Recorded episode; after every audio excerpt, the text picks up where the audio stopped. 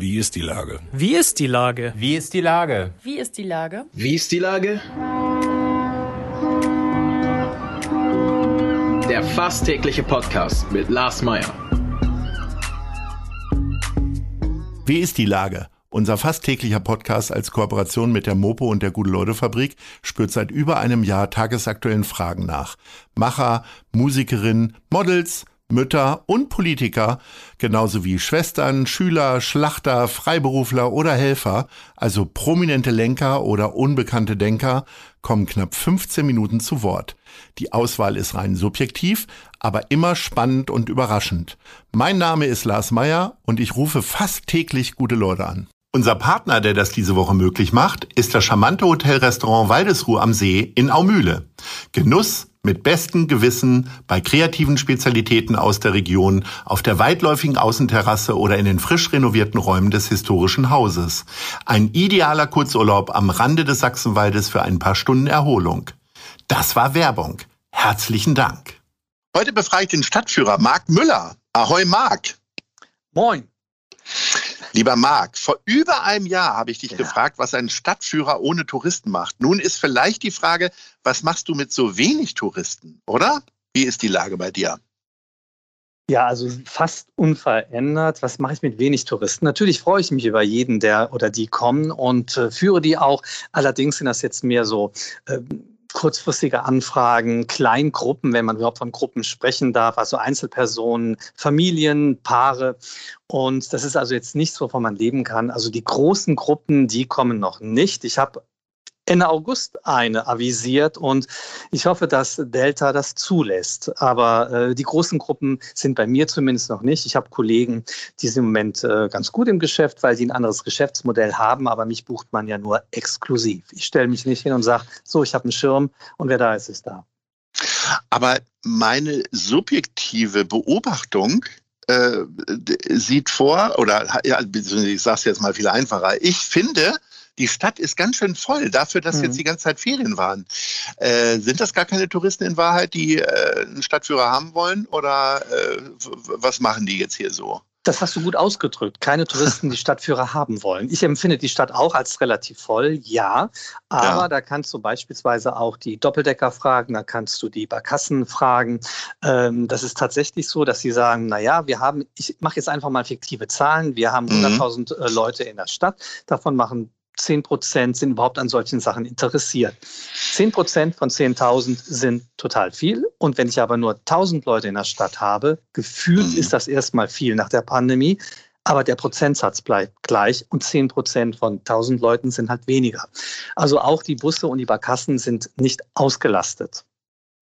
Was machen wir denn jetzt dagegen? Sollen wir die Leute jetzt alle zusammentrommeln oder äh, schwingt da doch immer noch ein bisschen die Angst, dass die nächste x-te Welle irgendwie zurückkommen kann? Wie hm. ist denn so deine bei mir Sichtweise Bei mir tatsächlich schon. Also ich habe, also man merkt ja auch, dass die Leute ein äh, verändertes Denken haben, auch eine veränderte Anspruchshaltung. Es gibt viele Leute, die sagen, wie sind denn bei Ihnen die Hygienevorschriften? Es gibt auch Ausnahmen, die sagen, was, eine Maske tragen komme ich nicht. Aber grundsätzlich ist es so, dass die Leute schon darauf achten, was ich auch persönlich sehr gut finde. Auch ich möchte gesund bleiben bleiben. Und ähm, insofern bin ich eher noch ein bisschen vorsichtig. Ich unterstütze auch nach wie vor noch diese, diese, diese Haltung, dass man noch ein bisschen restriktiver vorgehen soll. Lieber langsam starten. Es gibt ein schönes Buch, das ist jetzt grammatikalisch nicht rechts, äh, nicht, nicht, nicht richtig, das heißt aber ähm, äh, Slow Crow. Also das mhm. heißt lieber langsam nochmal fahren, mhm. ähm, anstatt mit 100 Prozent und dann haben wir 200 Prozent nochmal Lockdown. Also das hilft niemandem, muss ich ganz ehrlich sagen. Auch wenn es wirtschaftlich gesehen natürlich eine Katastrophe ist, nach wie vor. Ähm, was hast du, also der, der Koch Kevin Fehling hat mir mal erzählt, dass er in der äh, ganzen Corona-Pause unglaublich viele Rezepte äh, ausprobiert hat, also mhm. jeden Tag irgendwas Neues ausprobiert hat. Äh, bist du jetzt durch die Stadt gelaufen und hast nochmal unentdeckte äh, Ecken möglicherweise entdeckt oder äh, was hast du gemacht? Tatsächlich hatte ich das vor. Also ich habe einige äh, Sachen im Programm. Ich bin noch am Ohlsdorfer Friedhof so am Feinjustieren, das jüdische Hamburg in Ottensen und auch Harburg äh, sind bei mir auf dem Zettel. Allerdings kam ich kaum dazu, weil im Gegensatz zu Menschen, denen ich das komplett gönne, was ich jetzt sage. Im Gegensatz mhm. zu Menschen, die November, Dezember und sonstige Hilfen bekommen haben äh, und vielleicht einen Ticken entspannter als ich durch die Gegend gehen konnte, war ich mit Überleben beschäftigt. Ich hatte dafür gar keine Zeit. Wie sieht denn so ein Alltag aus mit Überleben? Also sage ich jetzt mal ganz flachs, was eigentlich nicht zum Thema passt. Wie hast du das denn hingekriegt? Also ich hatte ja kaum Hilfen bekommen, weil ich ja eine KG habe und eine KG heißt, äh, man hat, ich habe mehrere Angebote äh, innerhalb der KG und dann sagt der Staat, du hast einen Mischbetrieb und wenn du einen Mischbetrieb hast, dann äh, müssen dich die anderen Branchen auffangen. Egal, ob die jetzt nur mit 10 Prozent ähm, Gewinn waren oder sonst irgendwas. Also völlig verrückt. Oder ob man zwei oder drei oder vier verschiedene Dinge hat, das hat den Staat gar nicht interessiert. Mischbetrieb ist Mischbetrieb und damit bin ich dann aus den Hilfen rausgefallen. Ähm, Überbrückungshilfe ging, aber das wird ja gegen die Betriebskosten gerechnet. Das heißt, ich habe dieses äh, Robertus Heil-Programm in Anspruch nehmen können, ein halbes Jahr, wo Miete und ähm, Krankenversicherung bezahlt werden. Und äh, da hatte ich ja so freundliche Mitarbeiter, ähm, das ist jetzt ironisch gemeint, die dann gemeint haben, oh, da hätten sie sich aber ein bisschen vertan, da müssen sie doch mal was zurückfordern, obwohl ich alles richtig ausgefüllt. Also ich finde Bürokratie, also ich habe wirklich in der Pandemie gelernt, Marc, du musst dich auf dich selbst verlassen. Der Staat hilft dir im Zweifel nicht. Und die Mitarbeiter sind selbst völlig überfordert und im Zweifel unverschämt. Und äh, so habe ich dann mehrere Teilzeitjobs angenommen. Und ich hatte drei Stück, a 20 Stunden. Plus oh. noch äh, einen Minijob, den ich zwischendrin gemacht habe, plus noch äh, Unterricht. Ich unterrichte einmal in der Woche und das habe ich alles hinbekommen irgendwie. Das heißt, ich hatte eigentlich gar keinen Tag frei. Ich bin gefühlt seit einem Jahr fast ständig am Arbeiten. So langsam entspannt es sich ein bisschen, aber auch nur ein bisschen. Also zwei Teilzeitjobs habe ich immer noch. Jetzt gehen die Touren langsam wieder los. Ich habe immer noch den Minijob, wo ich sehr dankbar drüber bin und auch äh, den Unterricht. Was gibt es denn für einen Unterricht? Ich bin ja gelernter äh, Bankkaufmann, was mir ja wirklich zugute kam. Mit Zahlen geht's, deshalb habe ich das, glaube ich, auch nur überstanden. Und ähm, ich unterrichte tatsächlich Rechnungswesen. Also du weißt, ne, hier dieses Keks an Kasse, das Ding. Ah, ja, ja, ja, ja, ja, ja. Da kannst ja. du bei uns vielleicht auch nochmal vorbeikommen in einer guten oh, gerne, Fabrik. Gerne, ja, ja. Und äh, was hast du für andere Jobs gemacht, wenn ich fragen darf? Ja, ich war einmal über eine Zeitarbeitsfirma und da hatte ich einen sehr flexiblen Homeoffice-Job bekommen und äh, das fand ich total toll. Und das war im, in, äh, im Energiebereich. Und äh, der zweite Job, das ist bei einer Firma, die CRM-Lösungen anbietet. Und diesen Job werde ich auch auf jeden Fall beibehalten, weil der meine Miete tatsächlich zahlt. Und den anderen Job, den habe ich mittlerweile gekündigt. Und dann habe ich aber gerade aktuell immer noch einen im Impfzentrum. Der läuft aber jetzt Ende August aus. Das ist dann ja vorbei dort. Das ist dann vorbei, ähm, genau. Du hast gerade gesagt, Bürokratie ist nicht so richtig äh, äh, toll gelaufen. Äh, wie mhm. siehst du denn die Situation hier in der Stadt Hamburg? Du hast ja Robertus Heil genannt, mhm. ähm, aber äh, wie sieht's denn hier, wie sieht denn deine Lage in Hamburg aus? Fühlst Nun, du dich ja. gut vertreten? Haben die sich stark genug gemacht? Nein. Ich sag mal, du bist ja auch in der IG St. Pauli mhm. und äh, die Situation für die Gastronomie, gerade für die Gastronomie, die äh, Cocktailbars und so, die eigentlich sinnvollerweise ja erst, vielleicht sogar erst um neun oder zehn aufmachen, mhm. ähm, liegt ja da nieder. Ne? Ja, katastrophal. Es ist katastrophal. Und dabei gibt es ja auch für Hotel, für die Bars, ähm, für die Clubs, es gibt ja wirklich Hygienekonzepte. Also äh, Konzepte. Ich bin ja schon dafür, dass man vorsichtig ist, aber irgendwo muss man auch mal wieder anfangen. Also es erwartet ja auch keiner von denen, dass wir zu 100 Prozent starten, aber einfach mal ein Signal setzen. Ähm, ich persönlich, was die Politik angeht, grundsätzlich, was diese Öffnungspolitik angeht, grundsätzlich, wie gesagt, wiederhole mich da, unterstütze ich das. Aber äh, was die Bürokratie ist, um auf die Frage nochmal zu kommen, das ist, glaube ich, in Hamburg auch nicht besser als woanders. Also ich finde das, ich finde das schlimm. Ich finde es wirklich, äh, ich habe da Dinge erlebt, ähm, die Politik ist teilweise auf meiner Seite. Ich, ich war in einer Einzelfallprüfung bei, äh, in, äh, bei, bei, Andreas Dressel, dem Finanzsenator, und der hat auch gesagt, es ist ja kacke, was mit dir passiert. So soll es ja nicht sein.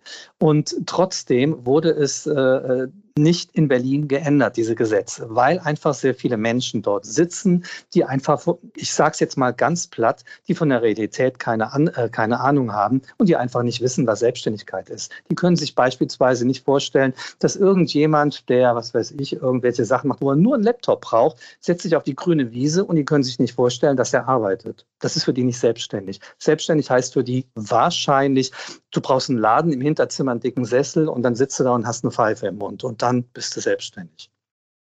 Entschuldigung, dass ich das so plakativ sage, das ist mit Sicherheit nicht ganz gerecht. Es gibt immer Ausnahmen, aber meine Erfahrung im letzten Jahr war schon also Gerechtigkeit gibt es ja auch nicht immer und äh, das hast du ja nun leider Gottes auch widerfahren. Ich habe ich hab äh, mit, den, mit den Unterstützungen und Hilfen. Ja. Äh, ich noch möchte auch dazu sagen, ich kann froh mhm. sein, äh, was ich gelernt habe in der Pandemie, das möchte ich überhaupt nicht verschweigen, dass ich unterm Strich finanziell nicht gerade gesehen ein sehr reicher Mensch bin. Ich habe gelernt, wer meine Freunde sind. Es kamen so viele Hilfsangebote. Ich danke auch den Lions, die einen Hilfsfonds haben. Die haben mich daraus bedient. Meine Eltern leben glücklicherweise noch. Mein Vater hat mir Geld gegeben. Ähm, ich habe die Gewerbesteuer von 2019 aufgegessen. Also die Schulden habe ich noch beim Staat. Die werden demnächst fällig. Aber nur so habe ich es durch die Pandemie geschafft, weil äh, sehr viele Hilfen habe ich ja nicht bekommen. Also eigentlich keine. Mit wie viel guter Laune gehst du denn jetzt so durch die Stadt, um anderen Touristen äh, deine eigentlich vorhandene Hamburg-Begeisterung zu übertragen? Ich glaube, dass die ungebrochen ist. Also ich freue mich nach wie vor, wenn die Menschen in die Stadt kommen. Ich freue mich nach wie vor, wenn ich den Menschen was zeigen kann. Ähm, ich bin einfach ein sozialer Mensch obwohl ich die Pandemie äh, so isoliert relativ gut überstanden habe. Ich war selbst überrascht, aber ich kann mich alleine beschäftigen. Gut, jetzt bin ich auch verheiratet, aber die Ehe hat leider das auch nicht alles überstanden und das kam auch noch hinzu. Ich musste in eine kleinere Wohnung ziehen, die größere konnte ich mir gar nicht mehr äh, erlauben. Also Mann ist weg, Hund ist weg, äh, jetzt bin ich wieder alleine. Ähm, es ist alles eine Umstellung und das alles mit diesen ganzen Sachen. Ich bin manchmal erstaunt, wie, ja, wie ich das alles hingekriegt habe im Nachgang. Ich selbst habe es gar nicht so empfunden, weil ich einfach funktioniert habe. Aber es gibt viele Freunde und Menschen, die auf mich zukommen und sagen, wie machst du das eigentlich? Und ich kann einfach nur sagen, ich mache einfach. Gab es denn mal Tage, wo du gesagt hast, so das mit dem Stadtführer, das lasse ich jetzt sein und äh, gehe wieder zurück in Rechnungswesen und Buchhaltung? Nicht ernsthaft. Es gab Tage, da habe ich drüber nachgedacht, das stimmt schon, aber ich habe sofort gedacht, nee, also das kannst du nicht. Du kannst, also das willst du beibehalten. Und selbst wenn ich es vielleicht irgendwann als Nebenjob oder so mache, ähm, aber ich will es nicht aufgeben. Das ist, das, das bin einfach ich und komplett in einen kaufmännischen Beruf, ähm, äh, Vollzeit wohlgemerkt. Äh, nee, kann ich nicht mehr merke ich ja auch bei der Behörde jetzt, ich bin ja ein bisschen behördenmäßig da im Impfzentrum, wo ich einfach nach wie vor immer feststelle, nee, Behörde, ich bin das nicht. Ja, wenn ich wenn ich jetzt auf die äh, unsere Rubrik die Top 3 zu ja. sprechen komme, weiß immer jeder, das Gespräch ist gleich zu Ende. Und mhm. ähm, ich kann mir vorstellen, dass sich äh, jeder dritte Tourist mindestens, äh, den du so begleitest, immer danach fragt, wo gibt's die besten Fischbrötchen? Und äh, ja, diese. Frage äh, will ich dir auch stellen. Was ist mhm. denn Platz 3 bei dir? Ähm, ich würde sagen, da kriegt man dann nicht nur Fischbrötchen, dann kann man sich auch hinsetzen. Deshalb würde ich Daniel Wischer tatsächlich nennen. nennen. Der hat äh, mehrere äh, Locations in der Stadt, also in der Steinstraße natürlich, aber auch in Hafen City, ganz nett. Das kann ich wirklich empfehlen. Mhm. Und Platz zwei? Solide Fischbrötchen gibt man, äh, äh, finde ich, bei Captain Schwarz ist es an den Landungsbrücken da. Diese Bude, die da, ja. wo, die Bus, wo der Busparkplatz ist. Ja. Ja, Okay. Steppenschwarz. Super. So, und dann führ uns mal äh, zu deinem Top 1. Ja, das ist tatsächlich die Brücke 10. Also da bin ich doch wirklich sehr, sehr gerne. Und äh, da finde ich, gibt es tolle Fischbrötchen. Kann ich genauso unterstützen, deine Auswahl. Ähm, lieber Marc, ich bedanke mich wirklich recht herzlich für sehr dieses gerne. beeindruckende, äh, ja. nicht ganz fröhliche, aber sehr offene Gespräch. Und ich hoffe, dass jetzt nicht wieder ein Jahr vergeht, äh, das dass wir auch. uns sprechen. Ich wünsche dir alles genau. Gute, halte durch und äh, ich, wir stehen äh, alle hinter dir, alle Hörerinnen und Das Hörer. ist super. Ansonsten melde ich mich vorher nochmal. Genau. Aber es wird also, schon gehen. Ich bin positiv gestimmt. Bis dann. Sehr gut. Bis dann. Jo. Ahoi. Alles Gute. Tschüss. Dieser Podcast ist eine Produktion der Gute-Leute-Fabrik und der Hamburger Morgenpost.